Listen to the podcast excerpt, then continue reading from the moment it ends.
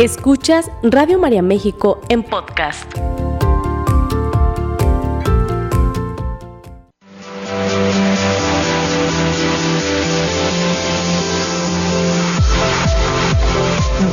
Bienvenidos al lugar en donde los retos son oportunidades para fortalecernos. Gimnasia Emocional, la revista radiofónica de salud mental, con sugerencias prácticas, entrevistas, temas de actualidad y los mejores ejercicios que desarrollan tu potencial para crecer y mejorar. Gimnasia Emocional, con el psicoterapeuta Marco Antonio Susán.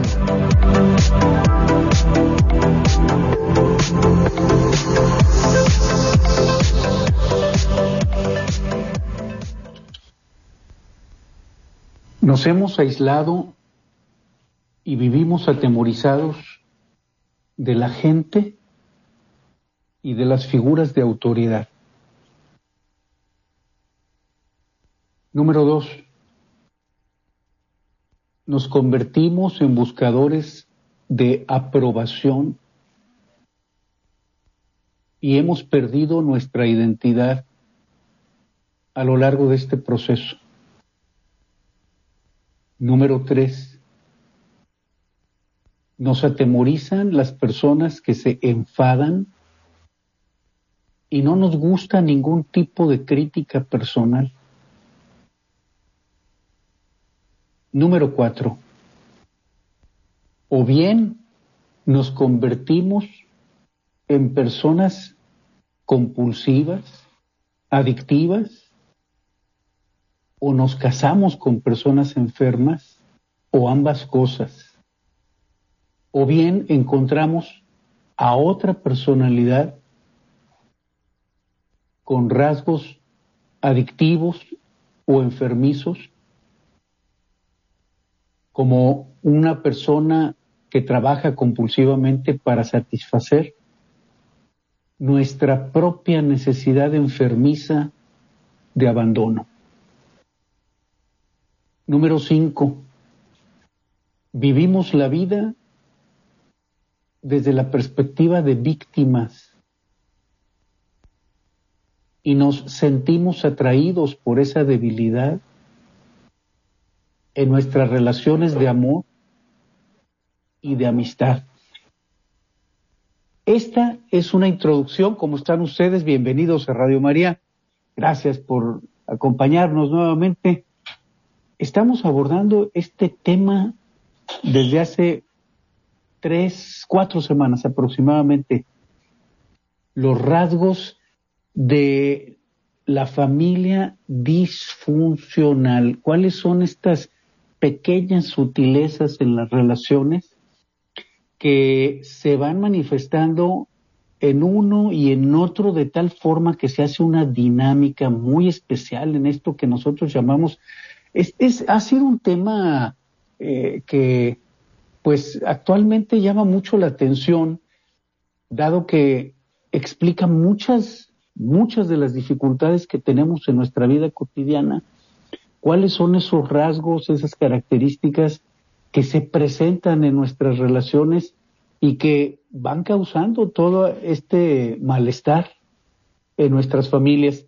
Te acabo de leer cinco cinco de los catorce rasgos me, me habían pedido cuáles eran esos rasgos de los miembros de familias disfuncionales. Te acabo de, de compartir cinco y aquí lo voy a, lo voy a ir combinando con este excelente testimonio que tengo frente a mí. Dice aquí una persona, me di cuenta que los hijos adultos de familias disfuncionales simple y sencillamente no saben qué es un comportamiento normal.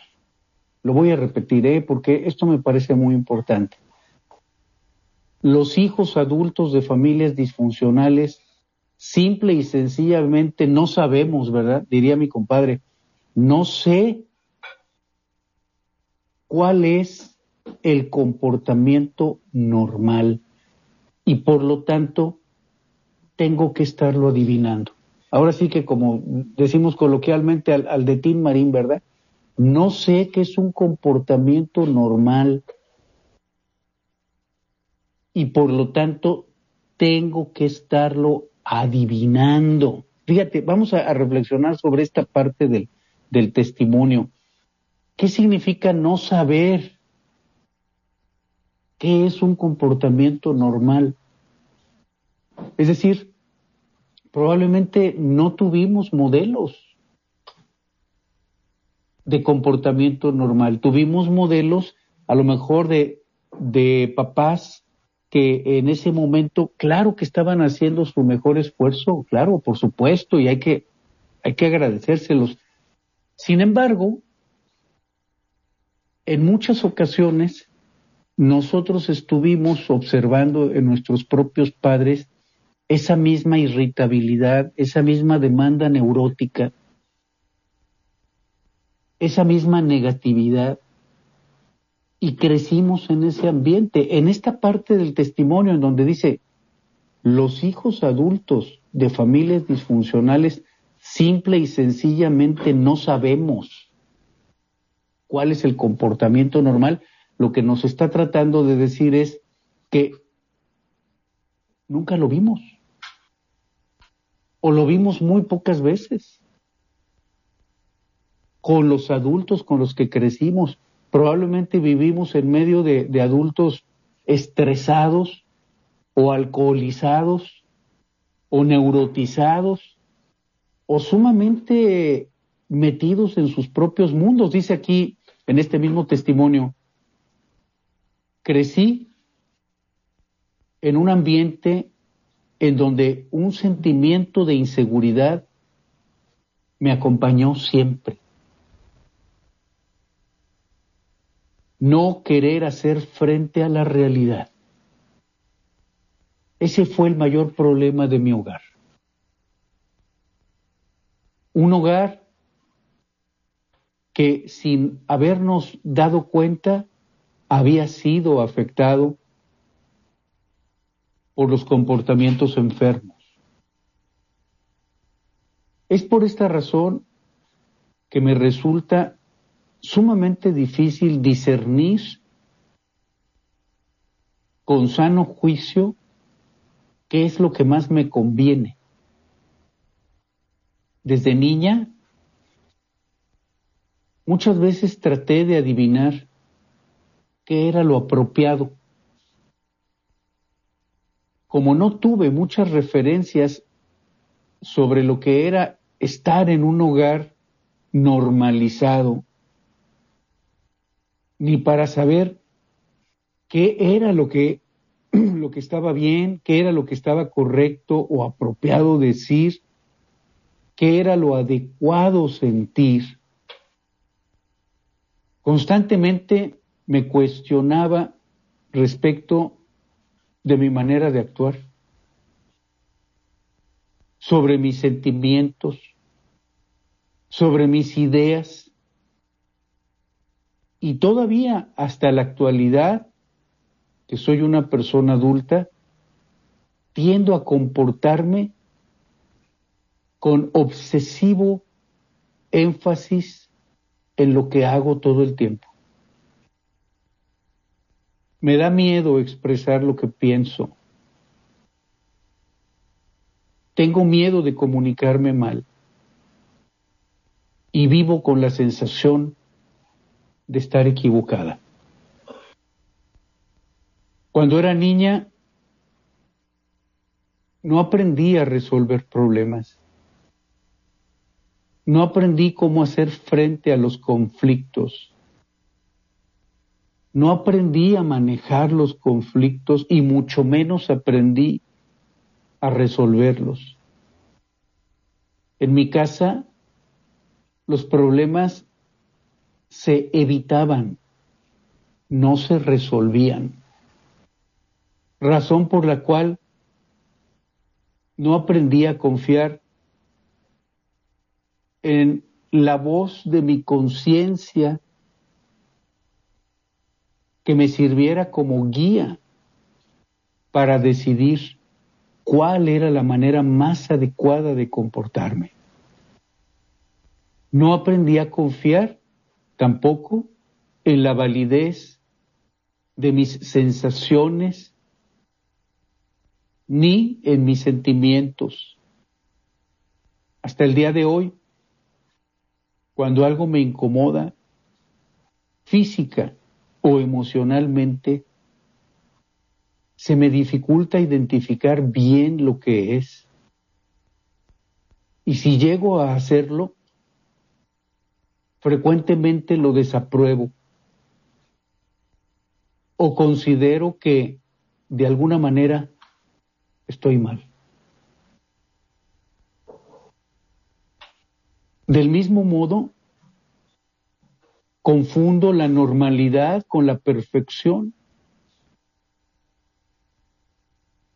por lo que tiendo a idealizar o a devaluar, admiro o desprecio, pero muy rara vez me ubico en el centro de lo normal pues no sé bien lo que es.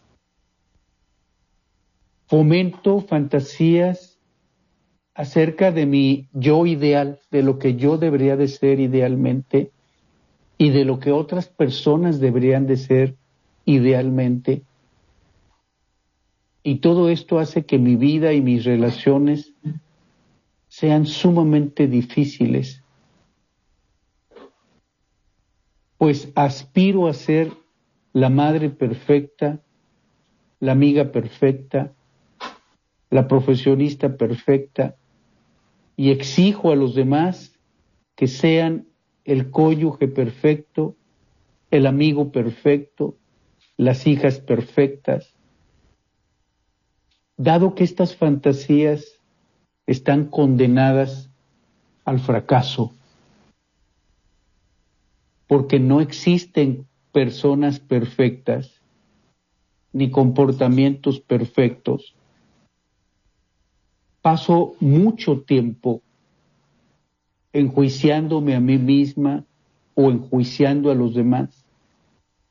Y me resiento porque la vida no funciona de acuerdo con mis expectativas y de acuerdo con mis modelos este testimonio enorme, enorme. Ese es la primera parte ¿eh? de, de una lista amplia de rasgos. Fíjate cómo vamos aquí combinando los primeros cinco puntos, cinco puntos que te acabo de compartir, los vamos entendiendo a la luz de este valiosísimo testimonio. Decíamos aquí en este primer bloque de, cinco. Nos hemos aislado, eh, nos convertimos en buscadores de aprobación, hemos eh, ido aprendiendo a evitar ese tipo de, situaciones que, nos, nos podrían permitir crecer y nos ubicamos en la perspectiva de, de víctimas con un, número seis, con un excesivo sentimiento sentido, un excesivo sentido de responsabilidad. Ya estamos en el número 6. Yo sé que estás anotando, ¿eh? Con un excesivo sentido de responsabilidad y por la misma razón nos resulta más fácil preocuparnos por los demás que por nosotros mismos nos resulta mucho más sencillo asumir las responsabilidades ajenas que asumir la mía propia. Esto me permite no tener que mirar demasiado de cerca mis propios defectos. Esto me permite evitar y tener un excelente argumento para no corregir mis propias faltas. Estamos en el, en el punto número 6. Volviendo un poquito aquí al, al, al testimonio, ¿cómo, ¿cómo, lo vamos ubicando? Yo, yo sé que con, con esta lectura que te estoy compartiendo, pues ahí tú en, en, en casita o, o en tu oficina vas sacando tus propias conclusiones. ¿En qué medida tú mismo, tú misma, has estado viviendo con este síndrome sin saberlo. La mayor parte de las ocasiones vivimos los problemas en, nuestros hogares Y bueno, es natural que les tratemos de buscar una solución, una lógica, un sentido. Sin embargo, toda esta información nos da el contexto. Yo creo que a partir de, estos datos podrás encontrar, yo estoy seguro que podrás encontrar allí en la relación con, tus hermanos, con tus padres, con tu esposa, con tu esposo, con tus hijos, podrás ir encontrando un mayor sentido.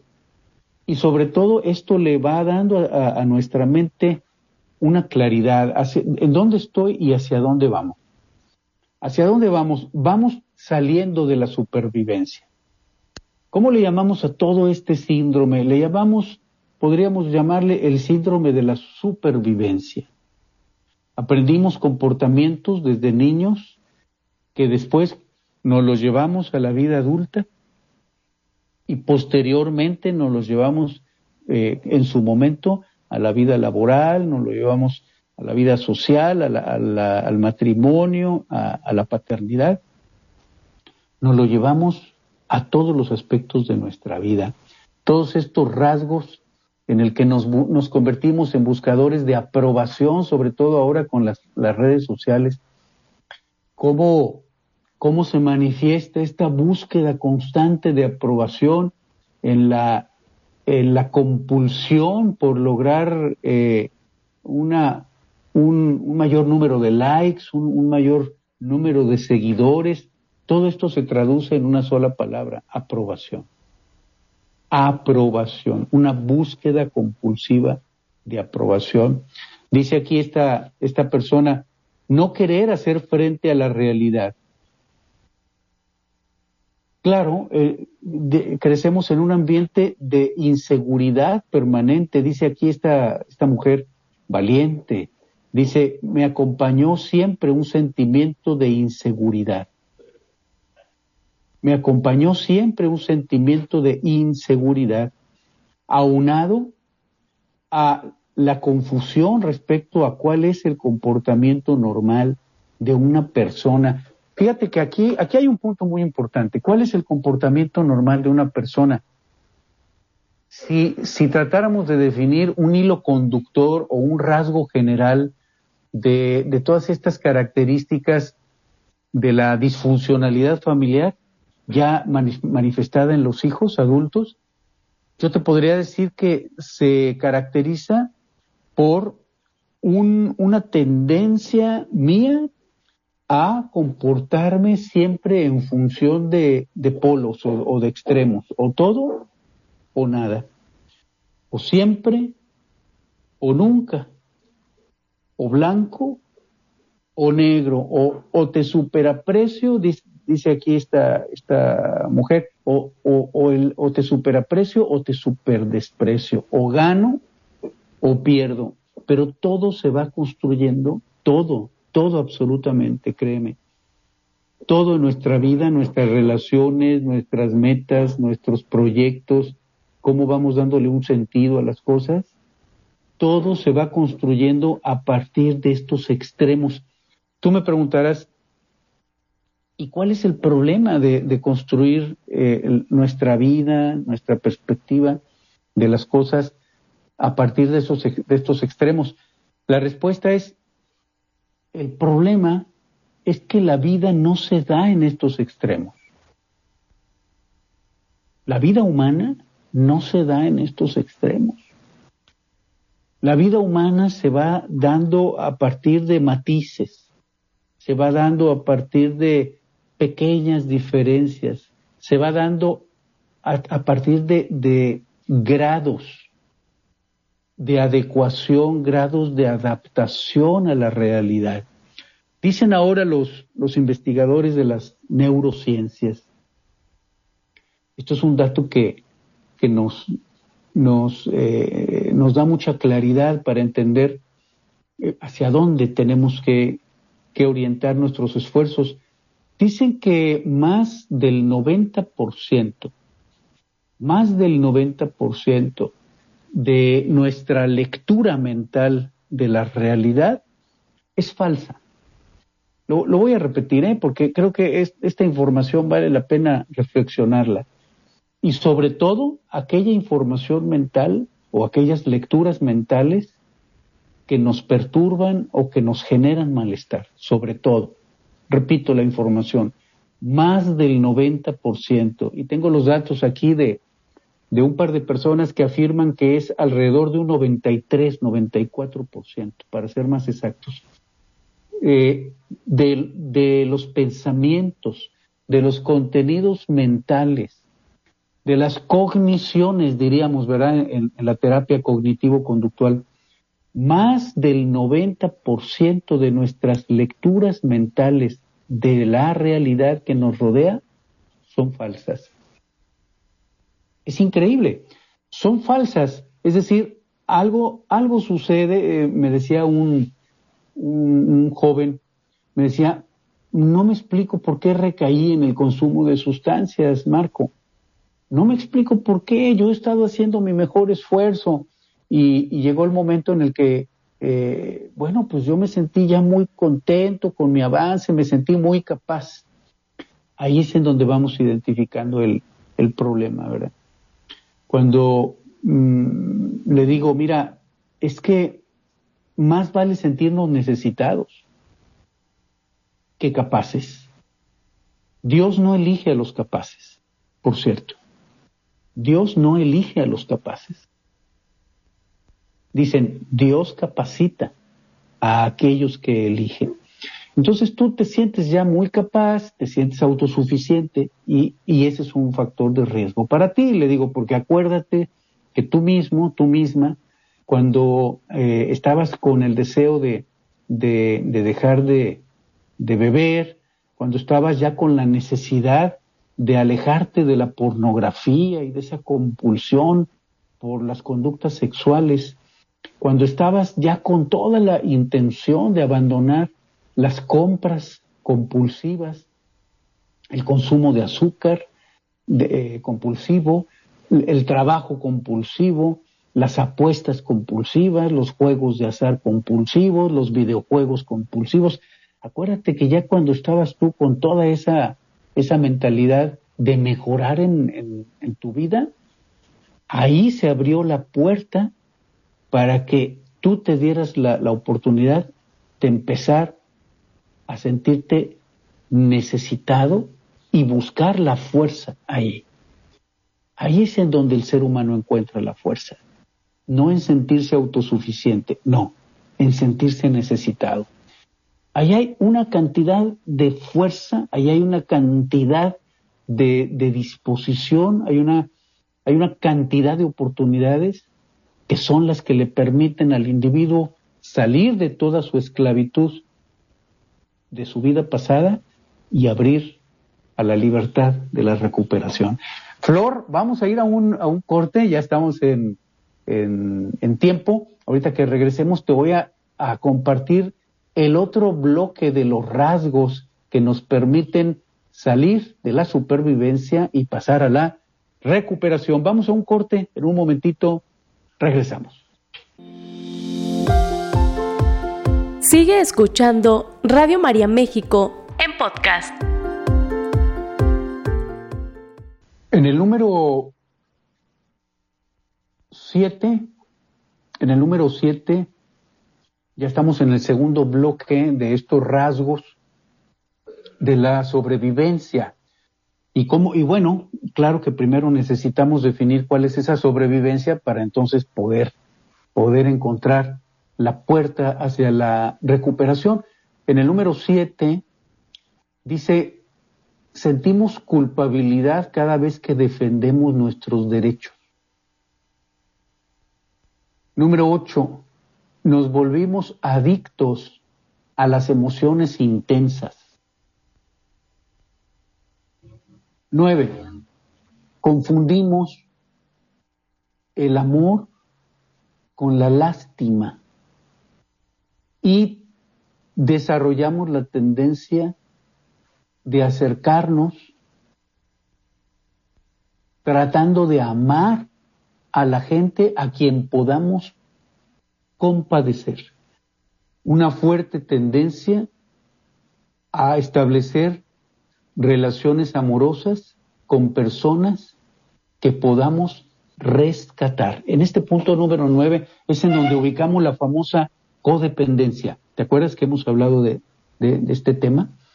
Confundir el amor con la lástima. Eh, aquí esto lo, podemos aplicar también a las relaciones laborales, por supuesto, claro, claro, cuando, cuando decimos que eh, todos los aspectos de nuestra vida están impregnados de estas, eh, estas modalidades o de estos rasgos, pues hablamos de la vida laboral, hablamos de la vida académica, en el caso de los de las personas que se encuentran estudiando, hablamos de la vida familiar, de la vida social, hablamos de la vida deportiva, hablamos de, de la vida en, en nuestras actividades pastorales.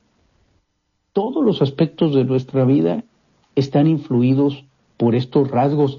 Dice aquí en, en, este segundo bloque, además de confundir el sentido de nuestras relaciones, hemos reprimido, número 10, hemos reprimido los sentimientos de nuestra niñez traumática y hemos perdido la capacidad de sentir o de expresar dichos sentimientos porque nos provoca un profundo dolor.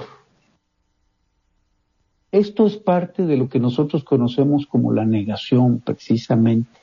Negar nuestros sentimientos. Y esta negación a la larga se va convirtiendo en una eh, disminución de nuestra capacidad para sentir, para expresar, porque cada vez que lo hacemos duele. Y entre, entre más tiempo dejamos que pase sin expresar, más doloroso se vuelve. Entonces, esto se convierte en un, en un círculo vicioso. Tendemos entonces a, a, reprimir como parte del mecanismo de negación. Número 11, nos juzgamos severamente a nosotros mismos y nuestra autoestima es muy baja. Número 12. Somos personalidades dependientes a las que nos aterroriza la posibilidad del abandono. Aquí es en donde tocamos las famosas heridas de abandono, que son la fuente de muchos de los conflictos humanos. El pavor, el terror al abandono. ¿Qué hacer para que, para que me, decía una, una señora, y entonces eh, mi, mi, mi esposo me dejó, me dejó, y yo le digo, fíjate, escúchate, ¿cómo, cómo acabas de, de expresarte? ¿Te dejó o se fue? Porque son dos cosas totalmente distintas. A ti nadie te puede dejar, Dios está siempre contigo tú no estás sola ni estás abandonada, tú, tú como hombre tampoco estás solo ni estás abandonado, Dios está siempre con nosotros. Las personas se quedan o se van, pero nadie, nadie absolutamente tiene la posibilidad de dejarte. A menos que tú le des a la otra persona ese, ese gran poder que no te lo, no, no, no, no, no, no, no te lo aconsejo no te lo aconsejo porque ese, ese, esa gran dependencia que establecemos la mayor parte de las veces los seres humanos con otros seres humanos es enfermiza precisamente porque es una dependencia que no necesitamos desarrollar con, con personas, es una dependencia que tendríamos que desarrollar y fortalecer en nuestra relación con Dios. De Dios sí necesitamos depender total y completamente. Si nosotros dependemos de Dios, entonces nuestras relaciones humanas se vuelven cada vez más sanas. Número 13. Eh, el problema de los comportamientos enfermos es una enfermedad altamente contagiosa sobre todo en nuestros seres queridos, en la familia. Entonces, cuando tenemos alguno de nuestros familiares en esta condición, nosotros nos convertimos en para enfermos. Esto significa co, coenfermos o codependientes de, de la enfermedad y adoptamos gradualmente las características de esta, de esta enfermedad sin darnos cuenta. Y finalmente, número 14, en estas condiciones nos convertimos en personas reactivas más que activas, más reactivas que activas. ¿En qué consiste entonces este contagio familiar? Consiste justamente en que nuestro comportamiento se va haciendo cada vez menos reflexivo, cada vez usamos menos el discernimiento para, para tomar una decisión y cada vez nos hacemos más impulsivos. Ya te imaginarás el, el, el, resultado, pues lo hemos visto en, nuestras propias casas, para no ir más lejos.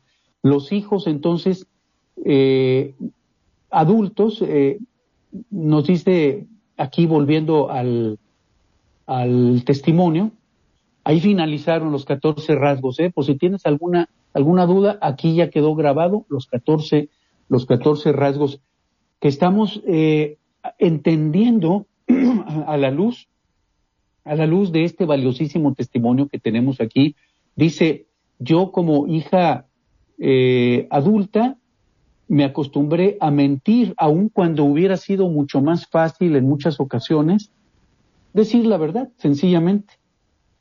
Mentir es esencial en un sistema familiar emocionalmente disfuncional. Voy a repetir esta idea, ¿eh? que me parece muy valiosa. Mentir se convierte en algo esencial, imprescindible, en un sistema familiar afectado por la disfuncionalidad emocional, ya que existe una negación declarada respecto a realidades que son desagradables. Hay una negación declarada de realidades desagradables un constante ocultamiento de sentimientos acompañado de encubrimientos, promesas incumplidas e incongruencias. Por ejemplo, dice aquí eh, en este testimonio, recuerdo cuántos eventos familiares nos perdimos, ya que en el momento de iniciarlos se había presentado un conflicto familiar, una pelea entre mis padres. Teníamos que avisar por teléfono que no asistiríamos a la reunión familiar. Ahí está la mentira. Inventando que alguien estaba enfermo o que el coche estaba descompuesto. Recuerdo mis hermanos y yo frustrados, regresábamos a la cama y ahí acababa toda la fiesta. Durante mi niñez y adolescencia, este tipo de mentiras se volvieron para mí lugares comunes, ya que por un lado me evitaba situaciones desagradables, sin embargo, por otro lado, me hacía la vida más cómoda, aquí más cómoda está entre comillas, pues me resultaba un camino fácil para salirme con la mía y escabullirme de mi casa para irme con mis amigas y amigos y tener tiempo para hacer lo que me pegara en gana. Fíjate cómo este tipo de, de, de disfuncionalidades son los que abren la puerta precisamente para el comportamiento disfuncional en, los hijos. Me parece muy claro aquí este desglose. Por un lado, dice, mentir se, se convirtió para mí en un lugar común. Me daba dos cosas. Número uno, me evitaba situaciones desagradables, por un lado. Y al mismo tiempo, por el otro lado, me hacía la vida mucho más cómoda, entre comillas, ya que me abría el camino fácil para salirme con la mía. ¿Cómo le llamamos a esto? Manipulación. para salirme con la mía y escabullirme de mi casa para irme con mis amistades y hacer lo que me viniera en gana, lo que me diera la gana. Este tipo de mentiras abre la puerta, entonces, yo digo, para la manipulación por parte de los hijos. Por lo demás, dice aquí, es un, es un testimonio muy, muy largo, dice, por lo, por lo demás, cada vez que me atrevía a decir la verdad o a dar una respuesta franca, recibía regaños, recibía críticas y en poco tiempo aprendí que decir la verdad era lo peor que yo podía hacer. Razón por la cual decidí que mentir estaba bien, con la condición de ser lo suficientemente lista, otra vez entre comillas, para disimularlo. Eso hice. Y me las ingenié casi siempre para que no me, para que no me descubrieran. Acostumbrada a un ambiente de negación, me engañé a mí misma, sosteniendo que siempre, sosteniendo siempre que en mi casa no había problemas, que en mi casa todo estaba bien y que la nuestra era una familia feliz. Bueno, aquí el, testimonio sigue un, testimonio bellísimo para mi gusto, bellísimo, muy valiente, muy valiente, que, porque se necesita valor para decir esto, de cómo el mentir, por un lado, se convirtió para mí en un lugar común, porque mm, me, me, permitía evitar las cosas desagradables. Sin embargo, esa misma situación fue la que me abrió la puerta para la desobediencia, fue la que me abrió la puerta para luego, como hijo, como hija adulta, entrar en todo un proceso de falta de control, de falta de gobierno sobre nuestras propias vidas. Ese es el concepto más, más transparente que, que yo conozco de lo que se denomina ingobernabilidad. ¿Cómo es que los hijos, cuando llegamos a la vida adulta, llegamos a construir este grado de falta de gobierno?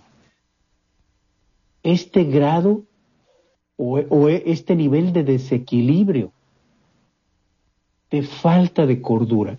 El día de hoy nos vamos a tomar de la mano de la Virgen María y le decimos, Madre Santísima, que de tu mano recuperemos el día de hoy la cordura. Que de tu mano recuperemos el día de hoy la honestidad, el valor para decir la verdad. Que de tu mano podamos abrir la puerta de eso que tú nos mostraste que se llama fe, eso que tú nos mostraste que se llama esperanza, que nosotros, al igual que tú, nos, nos convirtamos el día de hoy en peregrinos de la fe y de la esperanza. Que así sea. Muchísimas gracias por acompañarnos nuevamente. Gracias allá en la cabina. Flor, muchísimas gracias. Gracias a todo el equipo de, producción. Yo te invito, esto es solamente una probadita. El próximo martes te tengo mucha, mucha más gimnasia emocional, más sugerencias para salir de la supervivencia y abrirnos a la recuperación. Un gran abrazo para todos, que Dios los bendiga. Esta fue una producción de Radio María México.